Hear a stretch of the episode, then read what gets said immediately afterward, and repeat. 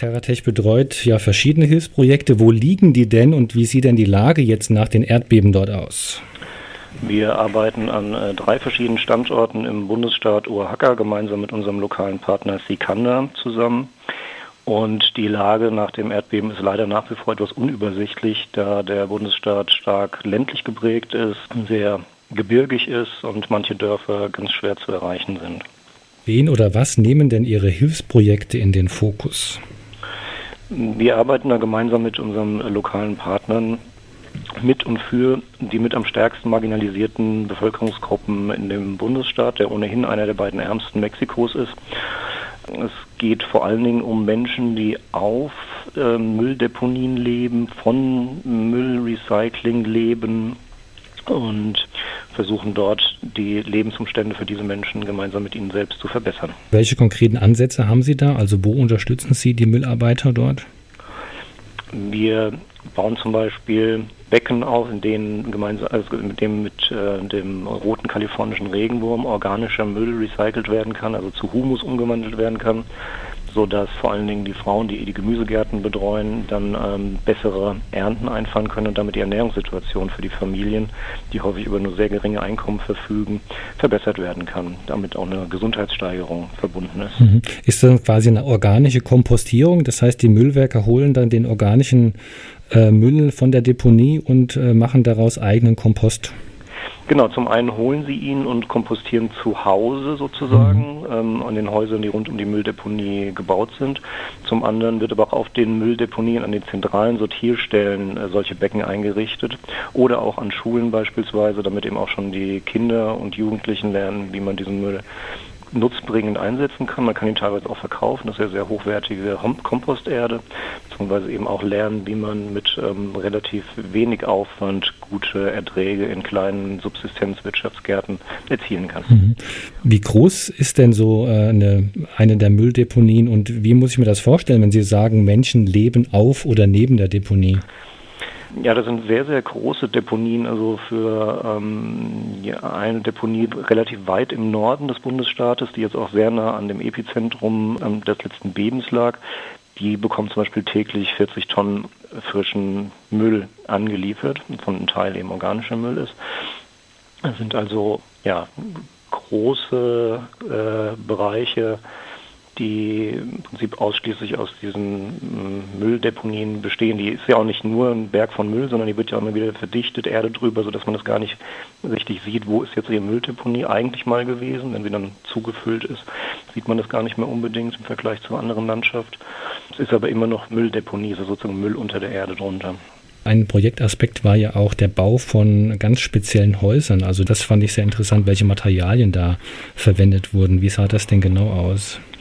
Das sind äh, sogenannte Eco-Houses. Das sind relativ schnell zu bauende und billig herzustellen, also kostengünstig herzustellende Häuser, die aus dem Holzständerwerk bestehen. Ähm, dieses Holzständerwerk wird auf die Außenseite aufgefallte Tetrapacken ähm, getackert. Dann kommt, äh, kommen PET-Flaschen in den Zwischenraum und von innen wird wieder aufgefaltete Tetrapacks dagegen getackert, sodass man ähm, zum einen eine sehr gute Isolierung hat durch die eingeschlossene Luft, aber diese Häuser ähm, auch tatsächlich ziemlich erdbebensicher sind, was sich jetzt bei den akuten drei Erdbeben auch herausgestellt hat, dass diese Häuser wenig Schäden hatten. Mhm. Und die Materialien sind im Prinzip alle, abgesehen von dem Holz äh, und dem Wellblech, äh, gut, äh, ähm, gut zu bekommen auf den Müllkippen selbst. Also die Recycler sammeln diese Materialien ja auch selbst ein. Sie waren ja auch selbst schon zu Projektbesuchen in Mexiko, in Oaxaca. Was haben Sie denn da für Eindrücke mitgebracht? Sehr positive Eindrücke. Die Menschen sind ähm, unglaublich freundlich und ähm, glücklich und äh, strahlen eine sehr starke positive Grundstimmung aus, muss man sagen. Es sind wirklich sehr stark benachteiligte Menschen, die am, am Rande des Existenzminimums äh, leben müssen aber sie sind dabei sehr freundlich und warmherzig und diese positive Grundstimmung zeigt sich jetzt auch nach den Erdbeben, weil sehr viel Hilfe, eigentlich der überwiegende Teil der Hilfe direkt nach dem Erdbeben durch Selbsthilfeanstrengungen geleistet wird. Mhm. Das heißt, Menschen organisieren sich und helfen Menschen, denen es noch schlechter geht. Mhm. Welche Art von Nothilfe planen Sie denn jetzt von TerraTech für Mexiko?